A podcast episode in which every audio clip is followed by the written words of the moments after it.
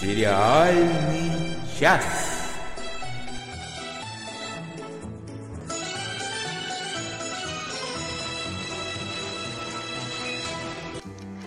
Всем привет! С вами Сериальный час. Снова мы соскучились о вас. И с вами Оля Бойко и Надя Сташина, как всегда. Привет. Привет. И Лео напоминает нам, что поздравляем всех фанов Звездных войн с прошедшим 4 мая. Итак, а сегодня у нас в программе долгожданные премьеры, один сериальный финал, много сериального повседневного. Поиграем обязательно. Если останется время, будет у нас и чердак. Вот. А в самом конце программы мы решили, что рубрика «Не моргай» о сериале «Доктор Кто» будет у нас под конец для гурманов, для тех, кто... а, Для тех, кто готов слушать про доктора Кто. Ну да, для сериальных зрителей, для которых не существует ограничений в пространстве и времени, скажем так. Надя, Алексей Кочуров нас спрашивает. Скажите, будет ли сериальный час у Плющева? Будет Раскроем сериальный- секрет. будет сериальный час у Плющева. Да, в час ночи по московскому времени слушайте нас на их Москвы в программе «Один» Александра Плющева. Ну, а Ура. начнем мы с новостей. Сериальные новости. Итак, сериальные новости. Олечка, Да, у нас какие-то новости с тобой про продление были. У тебя была хорошая новость У про меня была продление. прекрасная Я новость. знаю. Да, второй сезон а, э, сериала The Good Fight, хорошая борьба, продлили еще на три серии. Предполагалось, что будет снова 10 эпизодов, а на самом деле будет 13 эпизодов. Это означает, что для меня на три серии кайфа будет больше. Ну, почему только для тебя? Для меня тоже. Я тоже люблю этот сериал. А у меня тоже новость про продление. На третий сезон продлили сериал, про который я рассказывала в прошлый раз. Э, Сериал Into the Badlands э, с ужасным русским названием «В пустыне смерти». А, В третьем сезоне будет на сей раз аж 16 серий, что практически такое же количество, как в первом и втором сезоне вместе взятых. Так что отличная новость для поклонников этого сериала. А, у меня новость, наоборот, про закрытие посреди сезона. Закрыли сериал Powerless, Бессильные. Канал NBC снял его с показа. А если ты не будешь хрустеть микрофоном, будет вообще суперско просто. Да, я хрущу, я вообще его не трогаю. Не знаю, кто там у тебя трогает микрофон, но кто-то трогает. Итак, про этот сериал у нас рассказывал Денис Альшанов в одном из эфиров, и я помню, что никакого восторга, в общем, он не высказывал по поводу этого эпизода. Э, и вот Ну, тогда не сериала. жалко. Тогда не жалко. Фуфло ваш сериал. Раз Денис не одобрил, то, Да, то и бог с ним.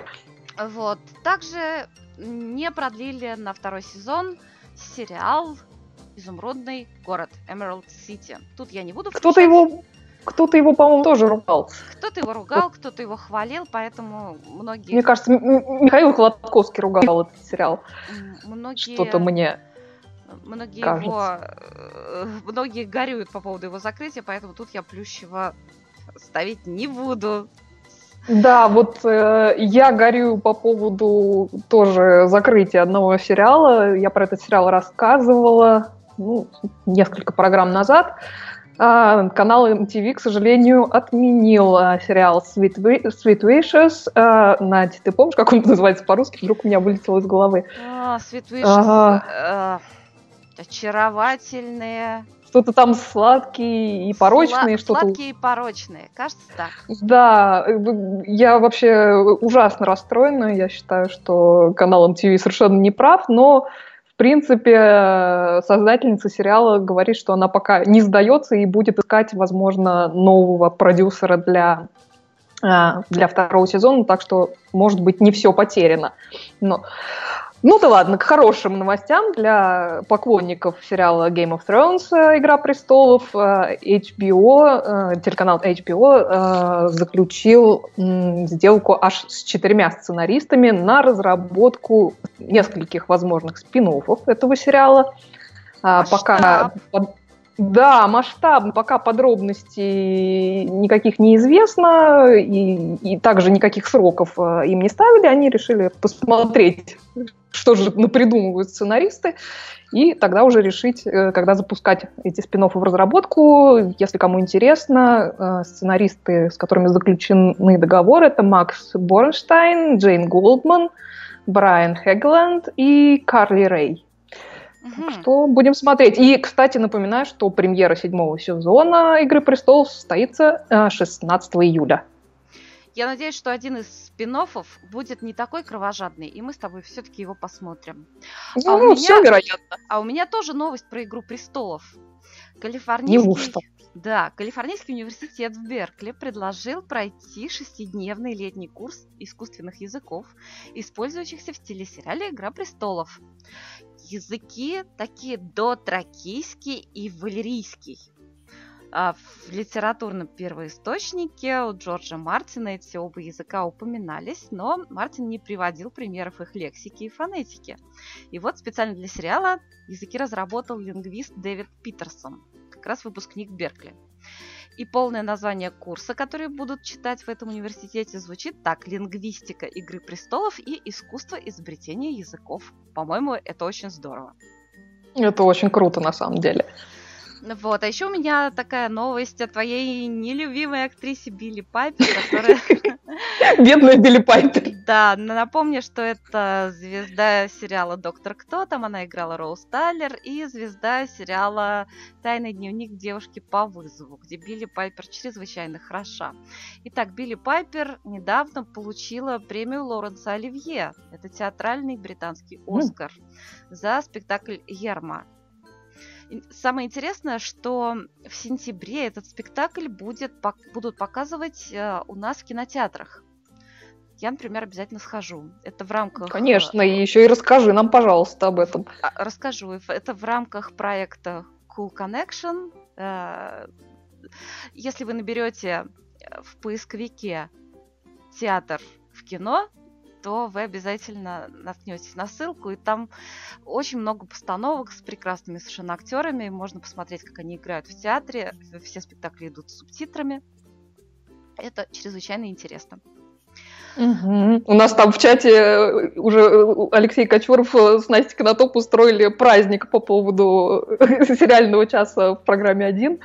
Ну, надеюсь, надеюсь, вы нас послушаете. Да, там. Будет, будет продолжение банкета. Ну, а мы переходим к следующей рубрике.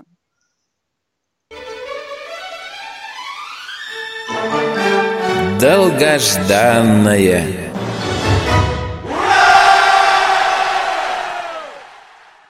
Состоялась премьера долгожданного сериала American Gods американские боги. И среди наших постоянных гостей, соведущих, есть один очень большой фан этого угу. сериала. Денис Альшанов приготовил свой обзор премьеры этого сериала. Величайший писатель современности, британец. И первая же его самостоятельная взрослая книга посвящена Америке. «Американские боги» — это взгляд европейца на то, во что эти варвары из Америки превратили их богов, богов Старого Света. Многие ждали с ужасом экранизации, боясь, что получится совсем не то. Когда появилась первая информация о кастинге, страхи только усилились. «Тень черный», — сказали все. «Не верим в этого среду», — подумали многие. Шло время, Нил Гейман подливал огонь на интересы к сериалу. И что я вам могу сказать? Сам факт того, что автор стал исполнительным продюсером, пошло на пользу сериалу. Кастинг оказался просто идеальным. Во всяком случае, он таков к концу первой серии. Снято совсем не по-американски, снято через призму европейца. Но давайте лучше обсудим не это и даже не сюжет, давайте обсудим где и как сериал отошел от книги. По результату первой серии можно заметить, что Гейман перенес действие из начала века в наши дни. Техномальчик уже никакой не печальный мальчик, объединяющий в себе Цукерберга и Гейтса. Техномальчик – это некто, пытающийся выглядеть современно, шикующий хипстер, пытающийся быть на гребне волны. У него это получается плохо, социальные взаимодействия – это не его. но зато у него есть красивые эффекты и вся эта виртуальность. Особенно хорошо это выдается на фоне старомодных героев, олицетворяющих выходцев из Европы. Прочие изменения можно вычислить, исходя из названия серии и списка персонажей. Но пока не буду предвосхищать событий, очень уж страшно спугнуть. Напоследок хочу сказать пару слов про Билкис, царицу Савскую. Самую красивую, сильную сцену в серии – Именно в ней показано, как боги питаются человеческими подаяниями и как люди сами приносят жертву, как обычно человек на наших глазах превращается в религиозного фанатика, брызгающего слюной, как телепроповедник и как возвышается над ним божество. Да, пока я могу сказать, что это главное телесобытие сезона. И очень надеюсь не сглазить. Если вы не читали, то очень советую. Лучшая фантастика десятилетия.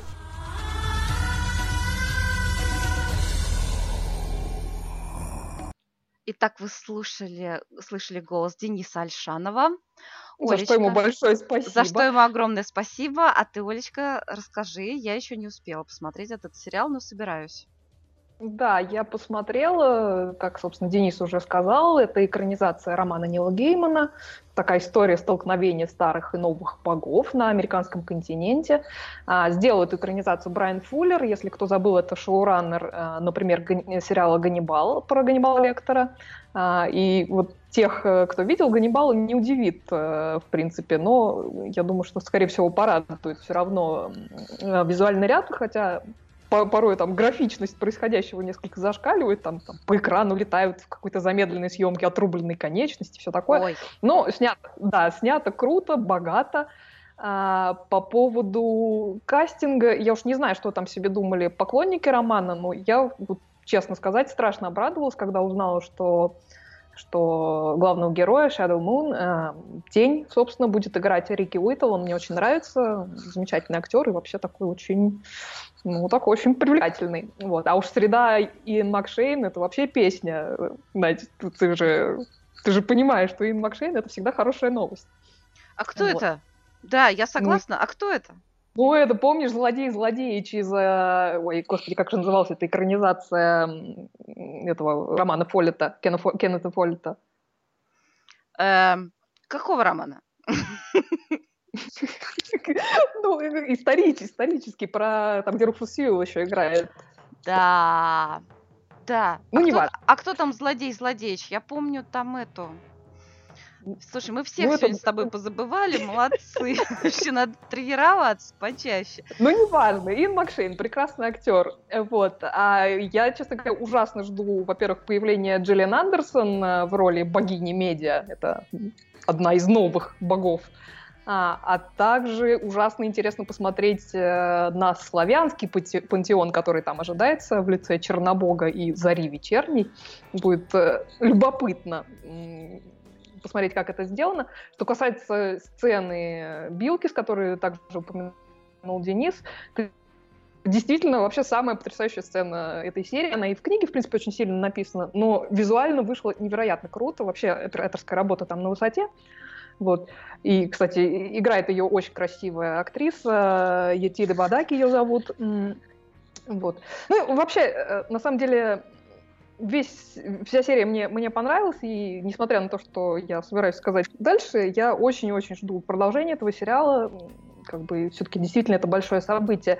Но вот в одном не могу согласиться все-таки с Денисом, э, в том, что это главное телесобытие сезона, хотя я как раз ждала, что именно американские боги им станут. Ну вот первая серия мне показалась, ну вот чуть-чуть затянутой и чуть менее содержательной, чем хотелось бы.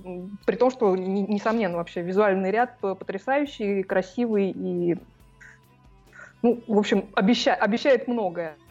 А, и, возможно, я на самом деле еще поменяю свое мнение на этот счет, а, но вот пока, пока я не то что разочарована, но ждала чуть-чуть чего-то большего. Ну, мне интересно будет, кстати, послушать э, твое мнение, Надь на эту тему. Я думаю, что ты посмотришь. А, посмотрю обязательно да. со временем. Вот. Скажи, пожалуйста, а премьера сезона для тебя какой сериал? Да, вот как раз я хочу к этому перейти, что вот пока что для меня главное событие, телесобытие сезона, это как раз другая новинка, которую я тоже очень ждала. Но ждала, надо сказать, меньше, чем богов, э, потому что я с первоисточником была не знакома. Ну, не то, что не, знакома, не совсем знакома, а в итоге она меня потрясла просто ну, до глубины души, если честно. Мы, на самом деле, эту премьеру тоже неоднократно анонсировали, и это тоже экранизация. Э, на сей раз это экранизация романа анти антиутопии 1985 года канадской писательницы Маргарет Этвуд. Называется «The Handmaid's Tale» э, – «Рассказ служанки». Я еще раз повторю, что книгу я пока не читала, только в общих чертах вообще знала, о чем она.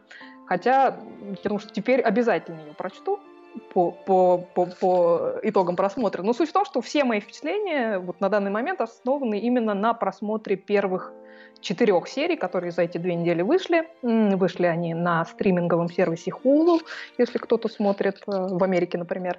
Я, признаться, вообще люблю антиутопии. Они такое хорошее напоминание о том, куда не надо идти.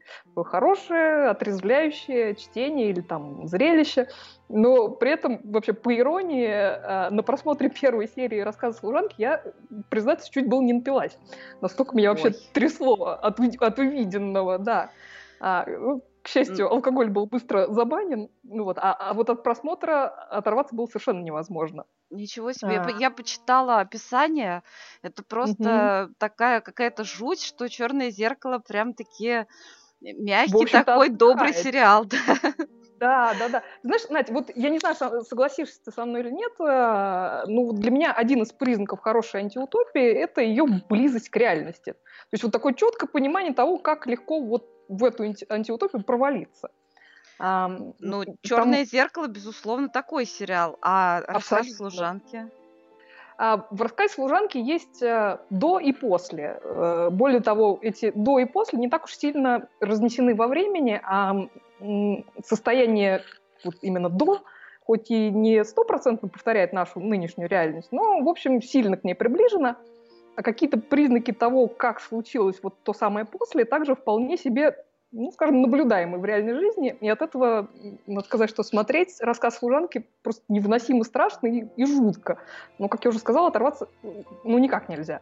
Все mm-hmm. сцены до — это флешбеки. В первых четырех сериях это воспоминания только главной героини, Офред, о ее прошлой жизни, о семье, которая у нее когда-то была, о муже, о дочке. А ее настоящая, она, в общем, чудовищна. Она так называемая служанка, а, живущая в доме высокопоставленного чиновника. И единственная ее ценность в этом мире заключается в том, что она не страдает бесплодием. А, таких женщин в этом мире не очень плохо, там какая-то эпидемия как раз бесплодия наблюдается. И вот на этих а, женщин ведется самая настоящая охота. Их ловят, их разлучают с близкими, тренируют в таких спецказармах служанок – и селят в семьи в качестве прислуги и в буквальном случае, в буквальном, случае, в буквальном смысле в качестве инкубаторов. И там никаких нет прав, никакой автономии, никакого контроля над своей жизнью и своим телом. Вся их жизнь так четко регламентирована вплоть до униформы и языка, который там сплошь пронизан религиозными мотивами.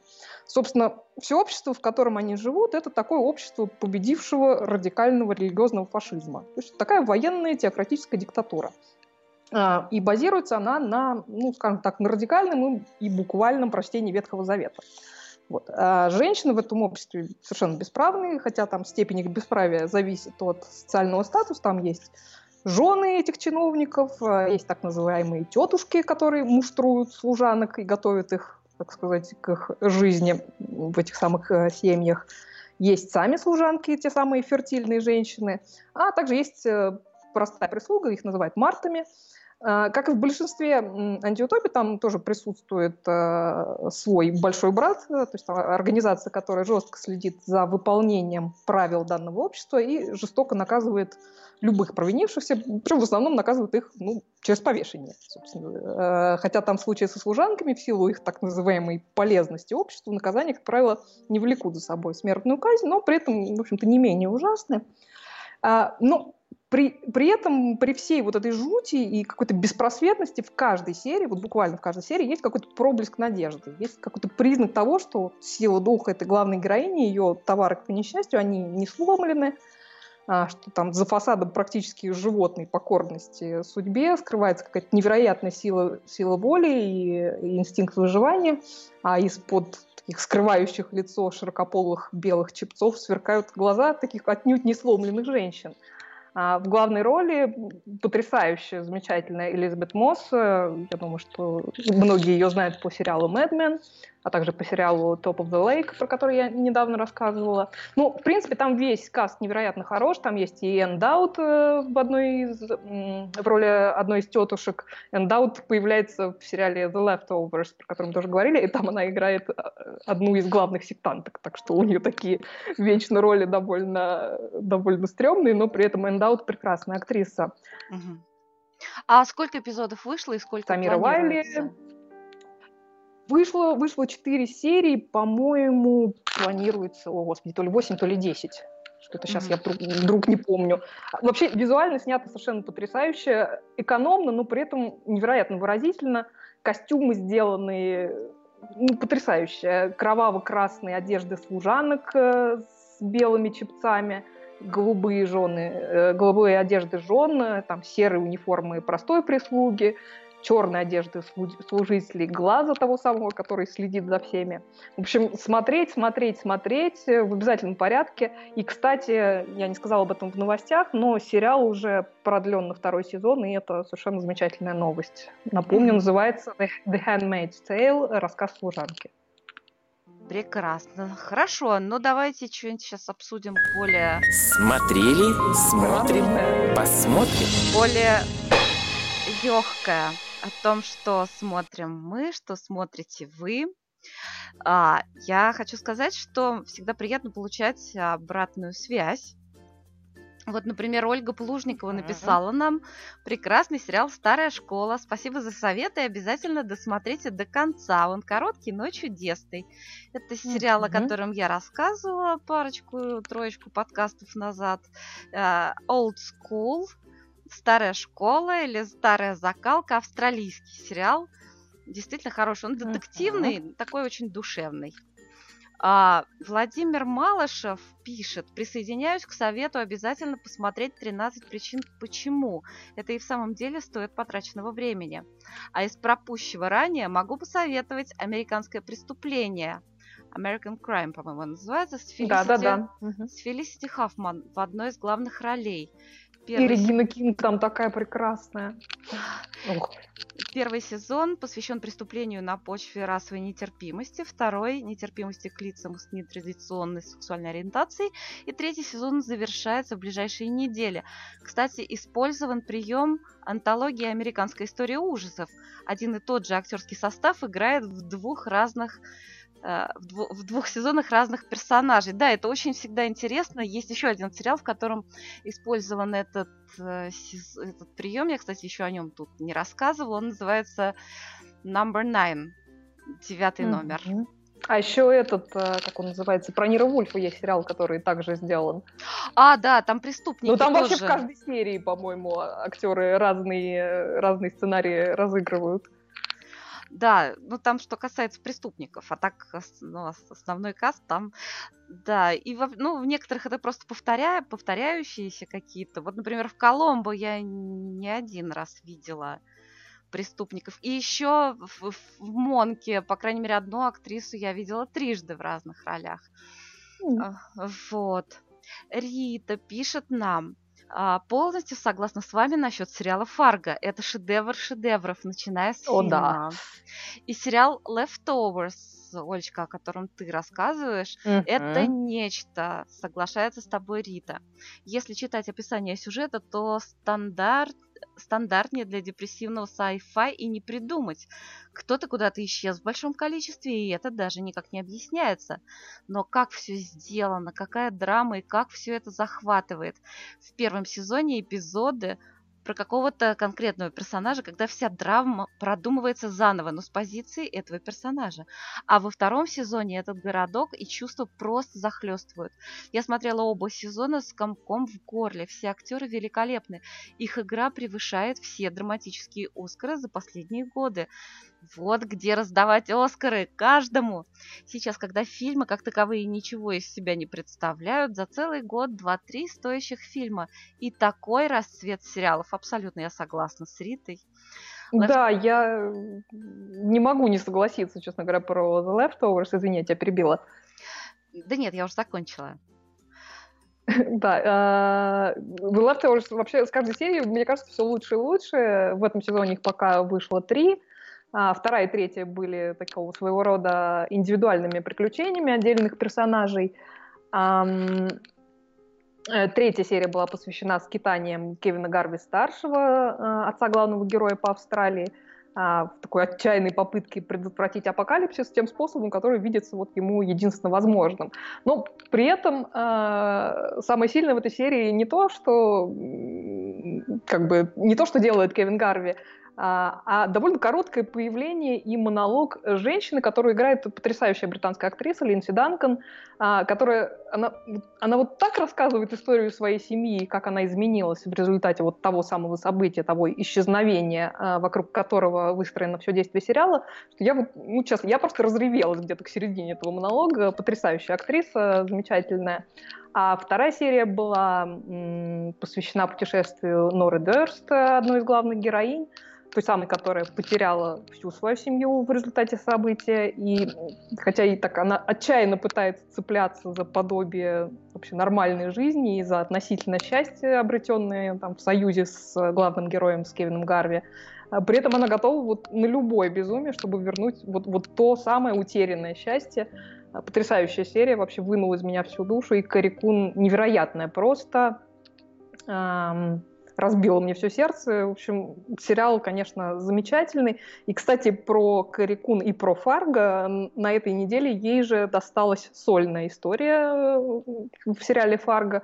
И меня, кстати, вот мне очень жалко, Надь, что ты не, не посмотрела, потому что меня ужасно удивили некоторые отзывы, которые я видела после этой самой серии. У меня было такое ощущение, что мы с этими людьми смотрели совершенно разные сериалы потому что какие-то были претензии, что вот какая-то скучная серия, что не было там, извините за спойлер, не было там братьев главных героев, а, потому что сама серия посвящена, собственно, э, так, такому экскурсу в прошлое убитого в, в первой серии отчима э, героини Карикун, Глории, которая шеф полиции. Угу и ее путешествию, вот, ну, она едет в Голливуд и, и расследует его прошлое.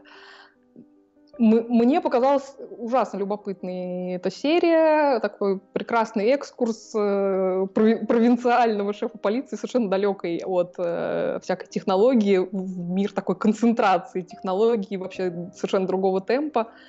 А, замечательный. Плюс там был чудесный такой мультик э, про робота, такая своего рода экранизация книжки, которую она читает, э, не то что экранизация, она видит во, сне в виде мультика содержание книжки, которую она читает.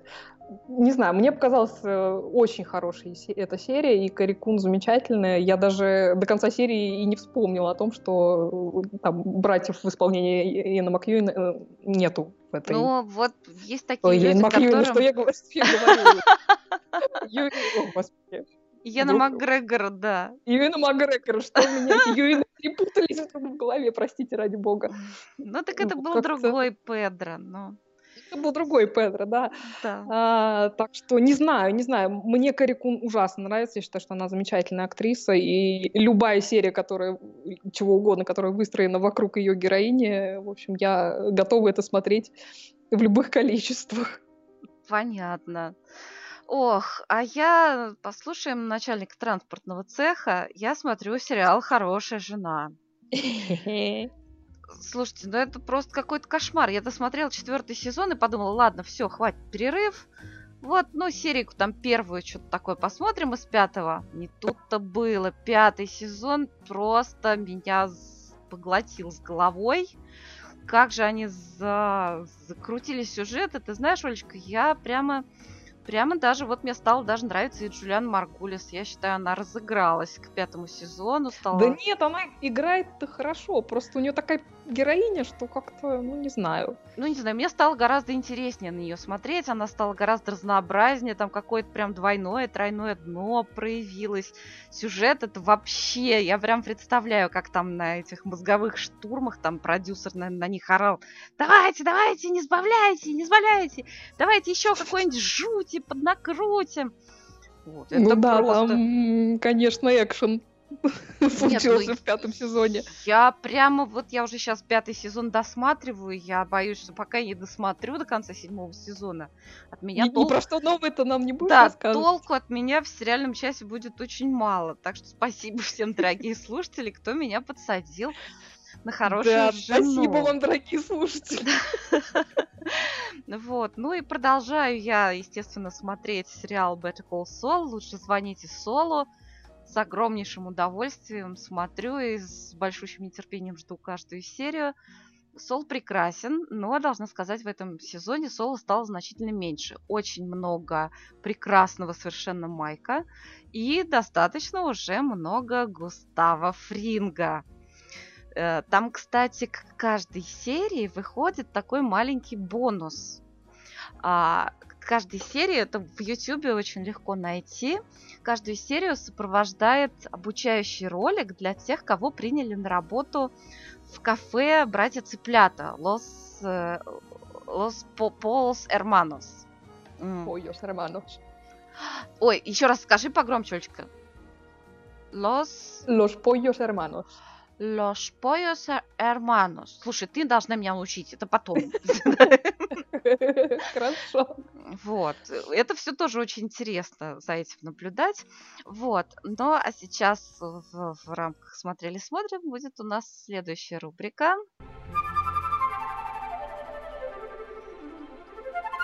Un episodio. Episode. Эпизод.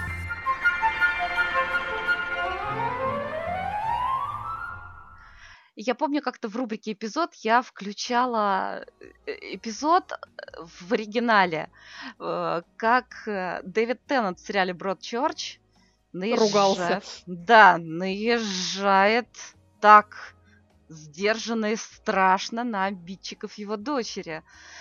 Вот. А сейчас я хочу тоже в оригинале поставить коротенький ролик о том, как наш прекрасный и у- чаще всего либо забавный, либо печальный Сол, который еще пока Джимми, наехал на своего брата. И надо сказать, я без спойлеров, но у него были на то причины. Просто брат его, честно сказать, довел. Давайте послушаем голос, настоящий голос Боба Оденкерка без перевода. Там и так все понятно. Chuck! Jimmy, go Open the door! Open it now! I swear to God, Chuck! Ломает дверь. You take me? You asshole! Jimmy! You pulled that heartstrings con job on me? You piece of shit! oh, my brain used to work. I'm sick. I don't know what to do. Asshole! No wonder Rebecca left you. What took her so long? There it is!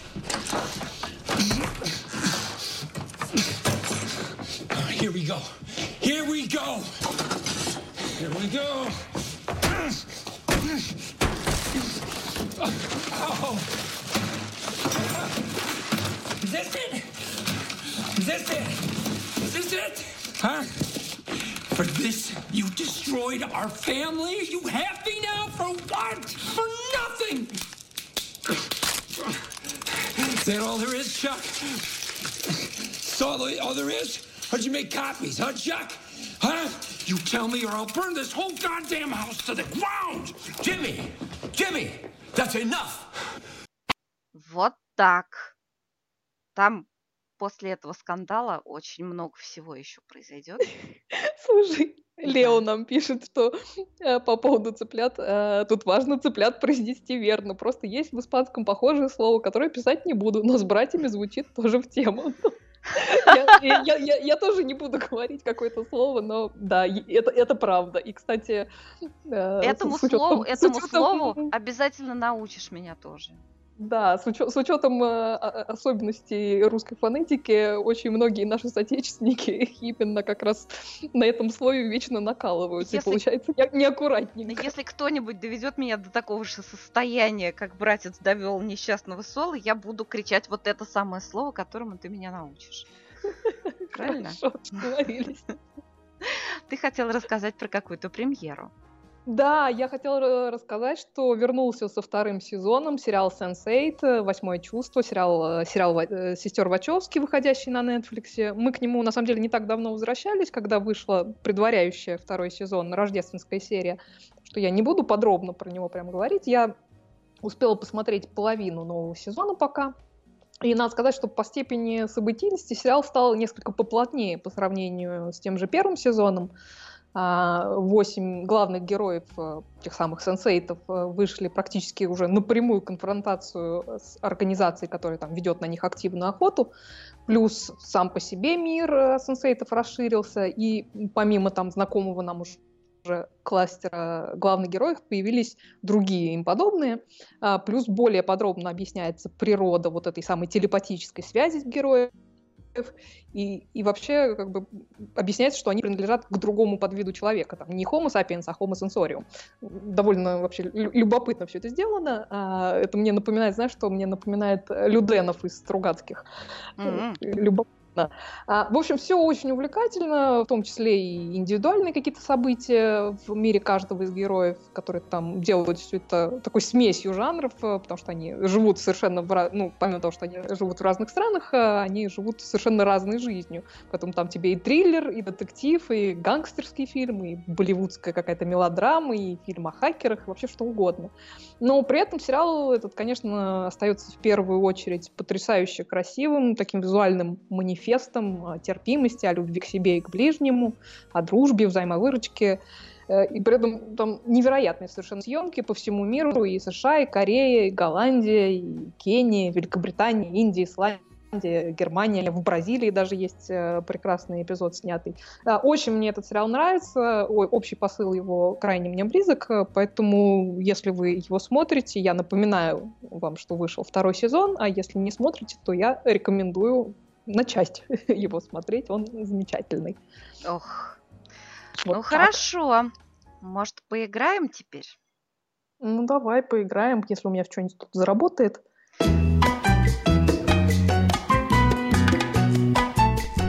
Поиграем. А поиграем. Разгадываем музычку. Я готова слушать музычку.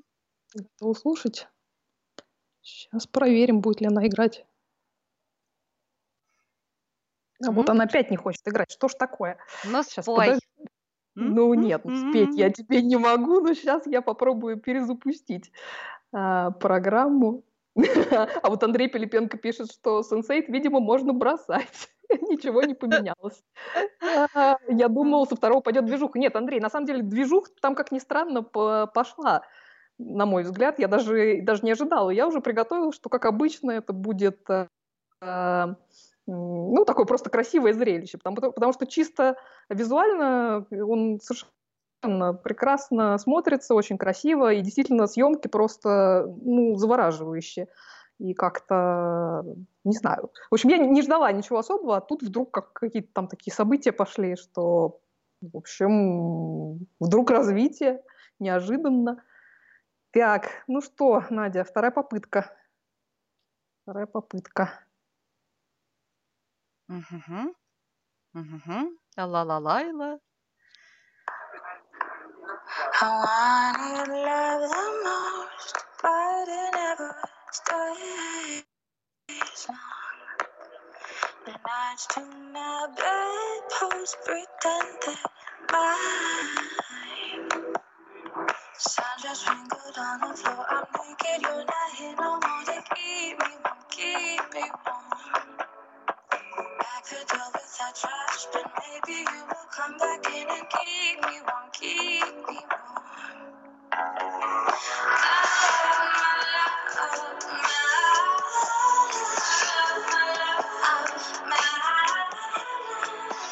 Ну вот такая музычка. Прелестный, мне очень нравится. Вот песенка мне прям вообще очень понравилась. Ага. Я как-то так представила себе девушку, которая едет в кабриолете вдоль берега моря. Ну, прекрасно, отличная ассоциация. Развей ее, пожалуйста. Кабриолет да. мне особенно понравился. А она в темных очках и в красивом шарфе. У нее все хорошо. У нее все хорошо. А в какое, в какое время она едет? Не в современное время она едет. Так, хорошо. А, но какое-то не очень, наверное, прям давнее. Что-нибудь года какие-нибудь 70-е, нет? На самом деле, э, в данном случае несколько обманчивый саундтрек. Подскажу тебе. Надо, я считаю, такой, под такой прекрасный саундтрек надо создать сериал, который бы ему соответствовал. Я буду смотреть каждый день этот сериал для успокоения. Так, ну море там присутствует? Море там... Знаешь, нет, море там не присутствует. Как ни странно. Как На... ты думаешь, э, где, где э, происходит действие? Ну, море какое-то, не знаю, средиземное, мне кажется. Да, хорошо, хорошо. Географически хорошо. То есть это Европа, значит? Это Европа, да. Ну, хорошо. Девушка, ну, у девушки все довольно-таки хорошо ведь должно быть. Ну, ты, ты, ты думаешь, там одна героиня, и, или их несколько? А, ну тогда, значит, раз несколько, значит, у одной все хорошо, а у остальных все плохо.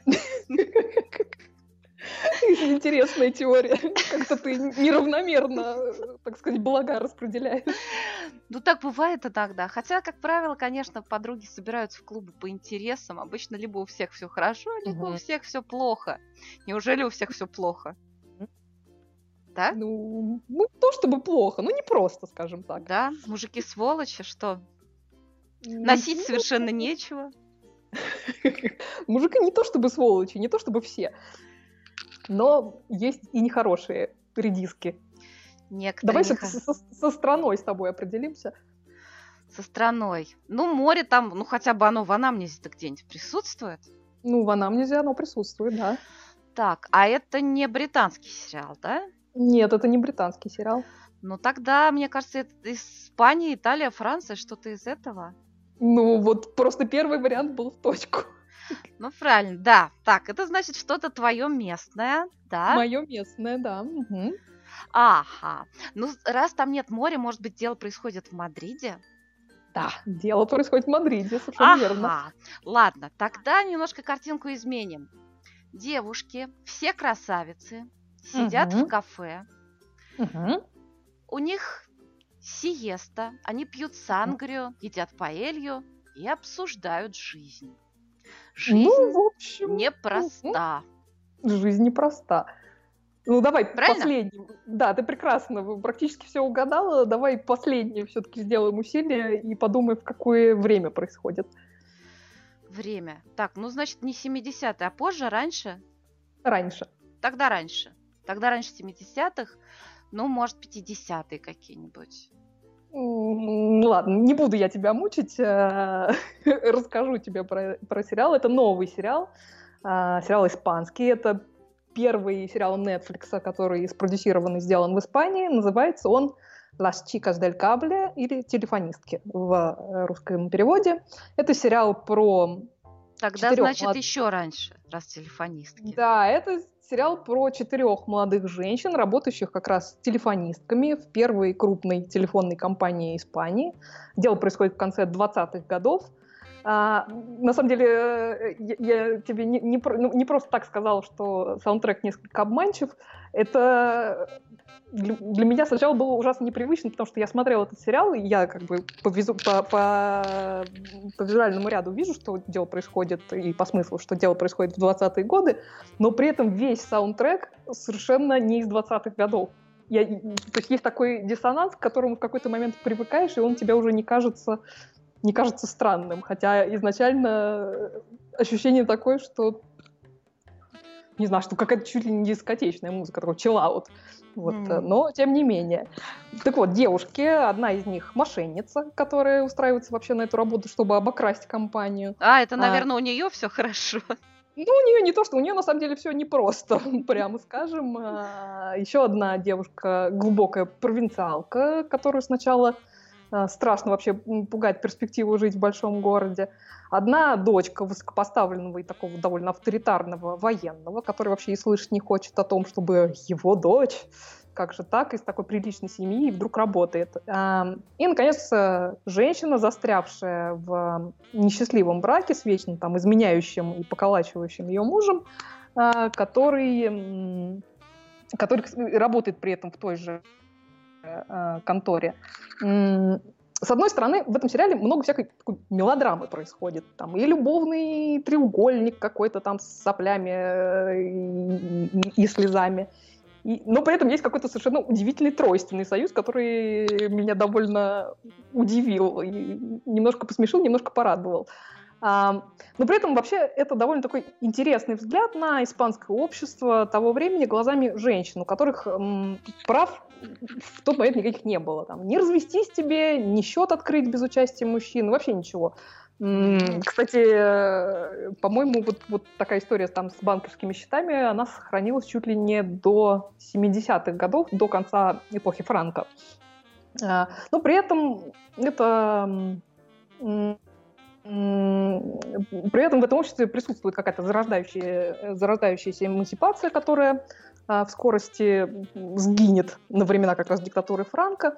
И, кстати, тема военного переворота, которого страшно боится король и его правительство, в этом сериале тоже присутствует. Там вообще целая интрига выстроена вокруг незаконной прослушки абонентов этой самой телевизионной компании с целью mm-hmm. выявления заговорщиков. Ну, то есть новая, вообще это новая технология, и сразу ушлые люди выяснили, как ее можно использовать в политических целях. Очень интересно. Отдельная там тема технический прогресс, который грозит телефонисткам потерей работы и там, заменой человеческого труда на автоматические коммутаторы. В общем и целом это очень такой испанский сериал, и в хорошем, и в плохом смысле. Очень хорошо снятый, с очень красивыми костюмами, очень красивыми актерами, с прекрасным и любимейшим моим Мадридом. А, несмотря на некоторую такую мыльность любовной линии, посмотрела я с огромным Ничего, удовольствием. это испанцам это простительно. Да, и вообще, если вам хочется разнообразия и какого-то там неанглоязычного сериала, то я вам сериал «Las chicas del cable» или «Телефонистки» рекомендую. Тем более там всего хочется. 8 серий, поэтому... Хочется. А поэтому скажи, пожалуйста, смотри. существуют ли русские субтитры к нему? Ты знаешь, э, я не знаю, поскольку я смотрела в оригинале, Мне сложно сказать, но... Ну, если все, нет, на, придется например, тебе сделать. Да, ты знаешь, нет, просто все европейские субтитры присутствуют. Вот, но просто поскольку у меня испанский Netflix, у меня нет русской, русской, э, русских субтитров. Поэтому, Понятно. не знаю, но я думаю, что их должны перевести, поскольку это все-таки Netflix. Так Ясно, что... надеюсь. Да, я ВКонтакте подписалась на группу «Мир испанских сериалов». Они многие переводят сериалы субтитрами, так что я проверю и доложу. Ну а мы переходим mm-hmm. к следующей рубрике. Досмотрели. ну, условно досмотрели, потому что я посмотрела пока только половину этого сериала, который Оля уже досмотрела и уже знает, mm-hmm. чем там все закончилось. Олечка, знаю, рассказывай. Знаю. Да, я сегодня прям говорящая голова. Да, закончился четвертый сезон британского детективного сериала Line of Duty по долгу службы. Я уже, на самом деле, несколько раз э, по ходу этого сезона высказывала свои восторги, и надо сказать, что к концу сезона их не стало меньше, а, возможно, даже стало больше.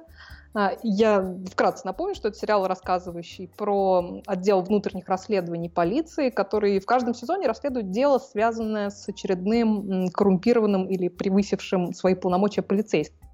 То есть в каждом сезоне есть свой антагонист, и помимо этого там есть э, некая сквозная линия с э, каким-то преступным заговором, в который вовлечены влиятельные чиновники и верхушка полиции. И, кстати, в конце как раз э, вот этого свежезакончившегося, о, господи, свежезакончившегося все. Лавировали, лавировали, свежезакончив... да, свежезакончившегося. Вот, вот, спасибо. Четвертого сезона там а, об этом заговоре снова напоминают и до определенной степени связывают события всех а, четырех сезонов. Ну, вообще бог с ней с этой сквозной линией, хотя она, несомненно, любопытна, но хочется поговорить именно о четвертом сезоне, о его главной героине Рос Хантли, которую играет ну, восхитительно совершенно Тэмми Ньютон.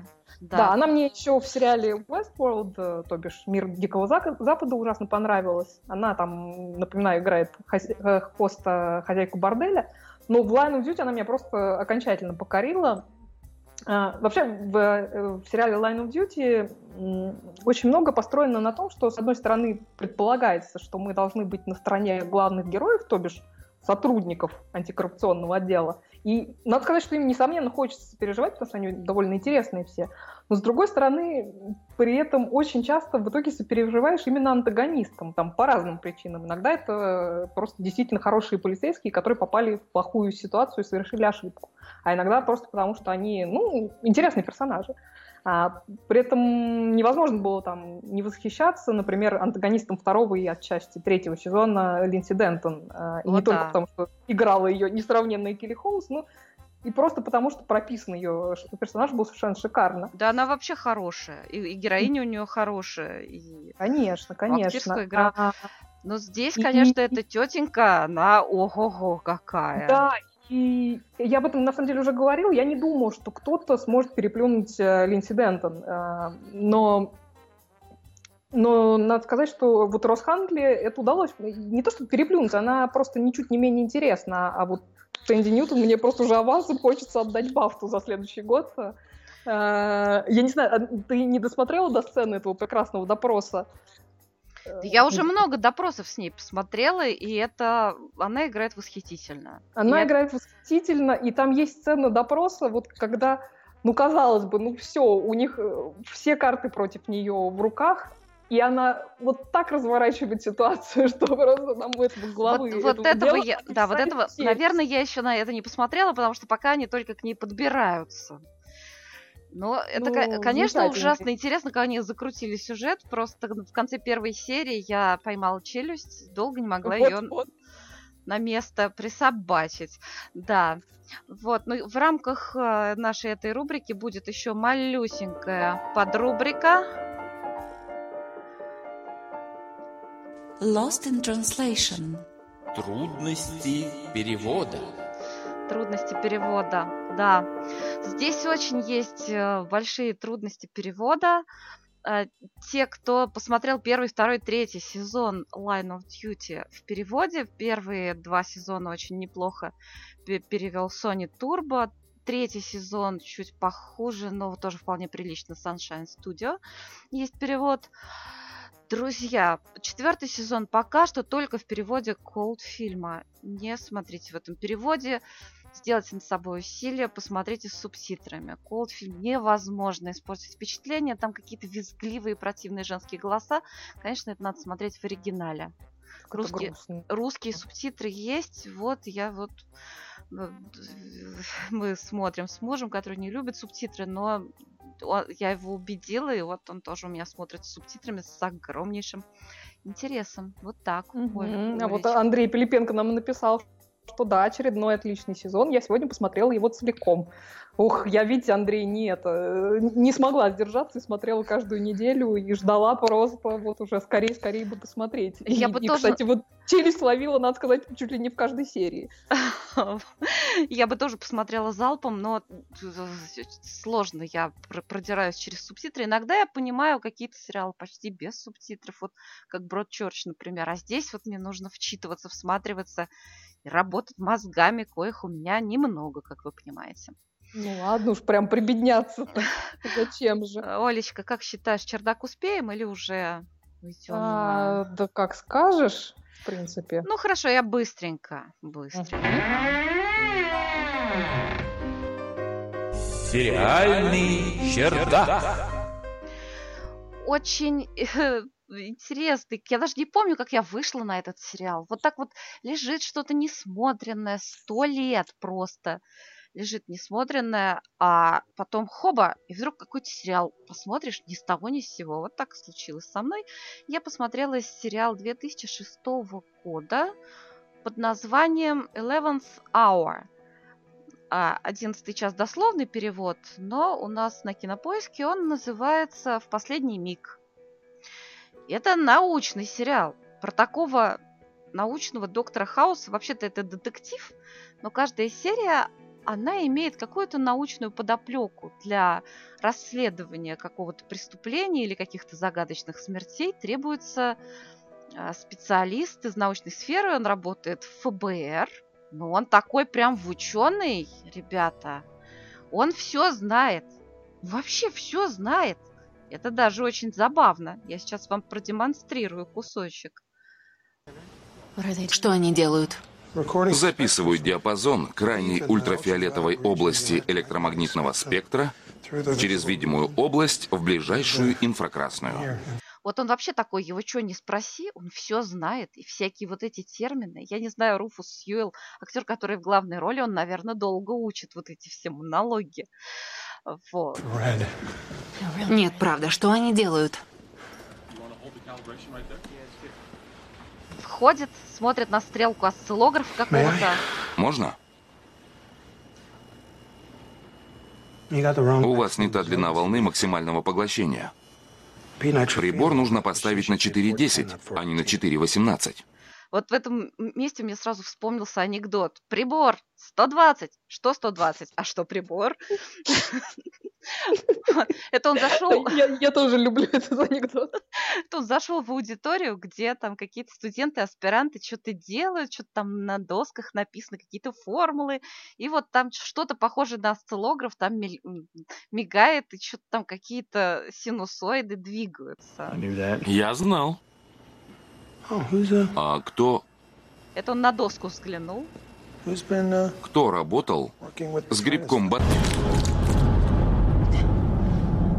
А это кто работал с грибком там таким-то? Он все знает про грибки, про болезни. Он там как доктор Хаус, там странные какие-то смерти семейства, непонятно от чего. Я говорю, почему доктора Хауса не позвали? Нет, позвали Руфуса Сьюэлла из ФБР, самого главного ученого на свете, который все знает. А вот следующий эпизод, это там у него есть помощница, которая, а, она же теле, телехранитель, телохранитель а, из ФБР, она такая блондинка, вот мне кажется, это слабое место этого сериала, потому что блондинка такая модельной внешности и при этом без изюминки, на мой взгляд. Ну вот сейчас бы, я думаю, на эту роль кого-нибудь поинтереснее бы подобрали. Она такая безупречной внешности совершенно, но смотреть на нее не так интересно. И к Руфусу Сьюэлу в пару, конечно, хотелось бы кого-то э, более примечательного. И вот э, они входят значит, в квартиру ученого погибшего, и она нечаянно она видит Скорпиона. Она его раздавила, бедняжку. Вот. А Руфус Сьюэлл, конечно, знает, что это за скорпион. Он вообще все про все знает. Удивительно. Его хвост толще, чем он Драктонус красикауда, а размер и расцветка, как у Леурус кинкестриата. Вы все поняли, да? Но это скорпион. Да, скорпион.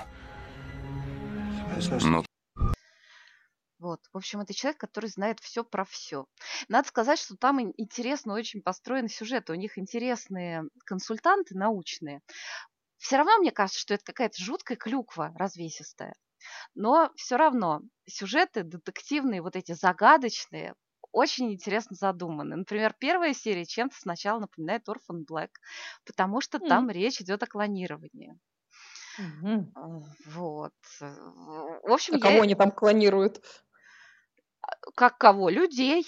Людей Да. Но ну, там как бы вот про то, что это нехорошо, без особого успеха они клонируют людей. Вот. Но Руфус там совсем разобрался, все нормально. То есть Татьяну Маслани они там не наклонировали? Нет, а, а жаль, да. А жаль, а жаль. Ну вот не было у них Татьяны Маслани. Вот. Так, а, а, а как появилась, так вот и сделали, наклонировали. Вот. Ну, короче, вот так. Сериал называется Eleventh Hour. В последний миг в главной роли Руфус Сьюэлл любителям научных загадок очень рекомендую. Ну, а мы переходим... А, а, погоди, нам тут да. кучу всего рекомендуют слушатели, надо, Давай. я думаю, зачитать. Давай. Вот Владимир Моторин нам пишет, что смотрю новый сериал 2017 года «Ривердейл», снятый в какой-то новой технике, когда лицо и эмоции показываются очень крупным планом и, соответственно, более сильно воздействуют на зрителя. Видно, что на современной новой видеоаппаратуре, которая обновляется, наверное, каждый год, э, так же, как смартфоны, соответственно, такая техника способна взять от актера и передать зрителю намного больше. Вот так. Да, про Ривердейл я слышала, но как-то, не знаю, почему-то не взялась я его смотреть. А вот э, Лео нам рекомендует э, сериал Shades of Blue, это полицейский сериал. Говорит, что ну, там копы хорошие и плохие, и как жизнь делает хороших плохими, а плохих заставляет делать хорошие вещи. Of Blue это, по-моему, с Дженнифер Лопес э, в главной роли. Разные были про него очень, э, очень отзывы. А, что еще? А, Александр Кустанович э, говорит, что в, Америк... в The Americans и Billions осталось по последней серии в сезоне и благодарит нас за Бродчерч. Да, Бродчерч прекрасный, несомненно. Прекрасный, да. Вот так что вот такие такие. А, а вот Андрей Пилипенко посмотрел третий сезон Бош, он по-прежнему на уровне, хороший детектив.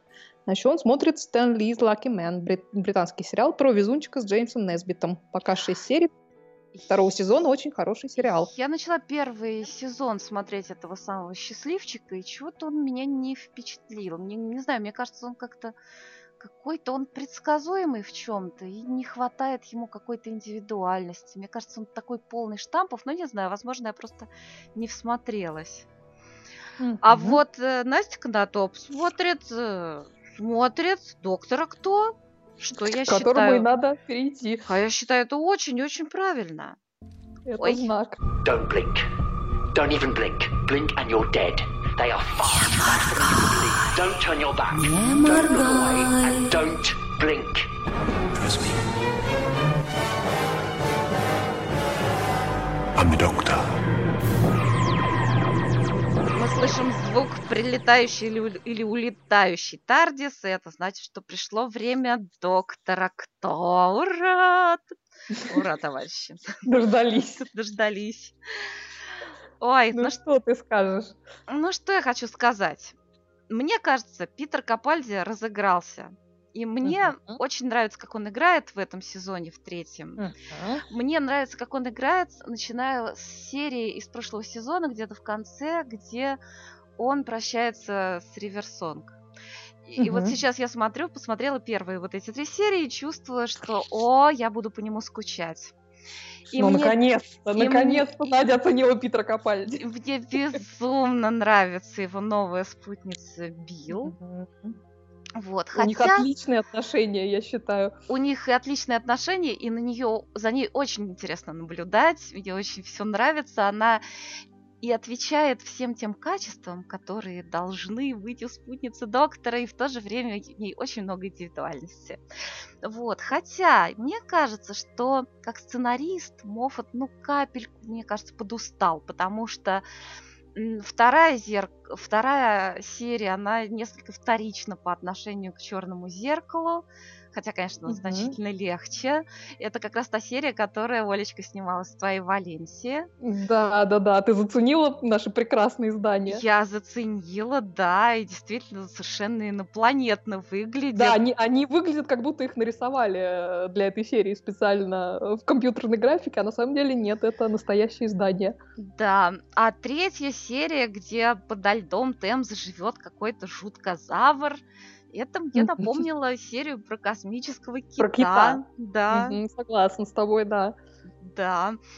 Вот, а еще я хотела тоже в, в плане так эпизода поставить то, что я обещала в прошлый раз. Это эпизод, где Билл э, умоляет доктора не стирать ей память, потому что в первой, в первой серии так уж случилось, что Билл побывала с доктором во всех уголках вселенной, быстренько такой блиц был полет, во всех уголках вселенной, во всех временах, столько всего увидела, что просто ого-го. А доктор говорит, ну все, ну, в общем, сейчас слушайте, что было. Нет, нет, нет, нет, нет. Ты должна забыть об этом. Не знаю, как это возможно. А я знаю. Иди сюда, Билл. В чем дело? Он подносит Я ей просто руки хочу к кое-что вискам. исправить. Эй, вы что делаете? Не волнуйся, это не больно. Нет, все равно скажите. Ничего. А я думаю, что вы решили стереть мне память.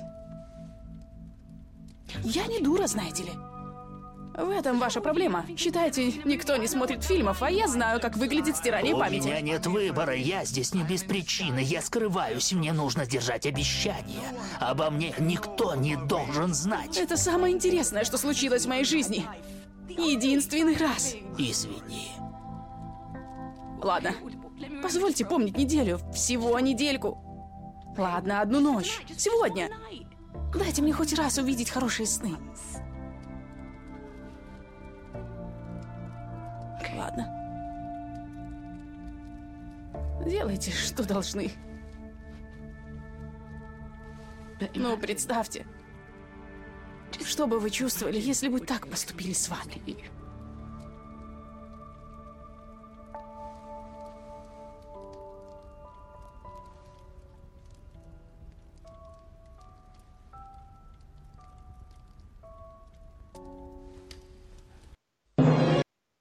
Ну, в общем, Билл нашла очень правильные слова, чтобы оба сердца доктора растаяли. Это правда. Слушай, ну я, честно говоря, когда послушала эту озвучку, я чуть не расплакалась от обиды. Ну все испортили. Как же так можно? Все-таки это озвучка единственная, которая передает э, дух доктора. Да, я пересматриваю потом каждого доктора обязательно в оригинале, да. Да, и у каждого доктора свой индивидуальный голос, хотя вот э, и этот переводчик не копирует интонацию ни одного из докторов, и тем не менее я могу представить себе какого-то абстрактного доктора именно с этим голосом, вот так скажем. Я даже не хочу с этим голосом. Ну ладно, все, не будем спорить. Да, конечно, конечно, доктора, надо обязательно посмотреть в оригинале, да. Ну что, ну что, Олечка? Ну что? Будем прощаться ненадолго. Мне кажется, будем прощаться ненадолго и готовиться ко второй смене. Да. Напомню, что вы можете послушать нас через три часа в прямом эфире э, ночного шоу «Один» с Александром Плющевым на радио «Эхо Москвы» в час ночи по московскому времени. Мы опять будем болтать о сериалах. И снова на арене. И снова на арене. Большое спасибо всем, кто нас слушал, комментировал, и всем, кто еще нас послушает. Всем пока, всем спасибо. Всем пока, всем спасибо.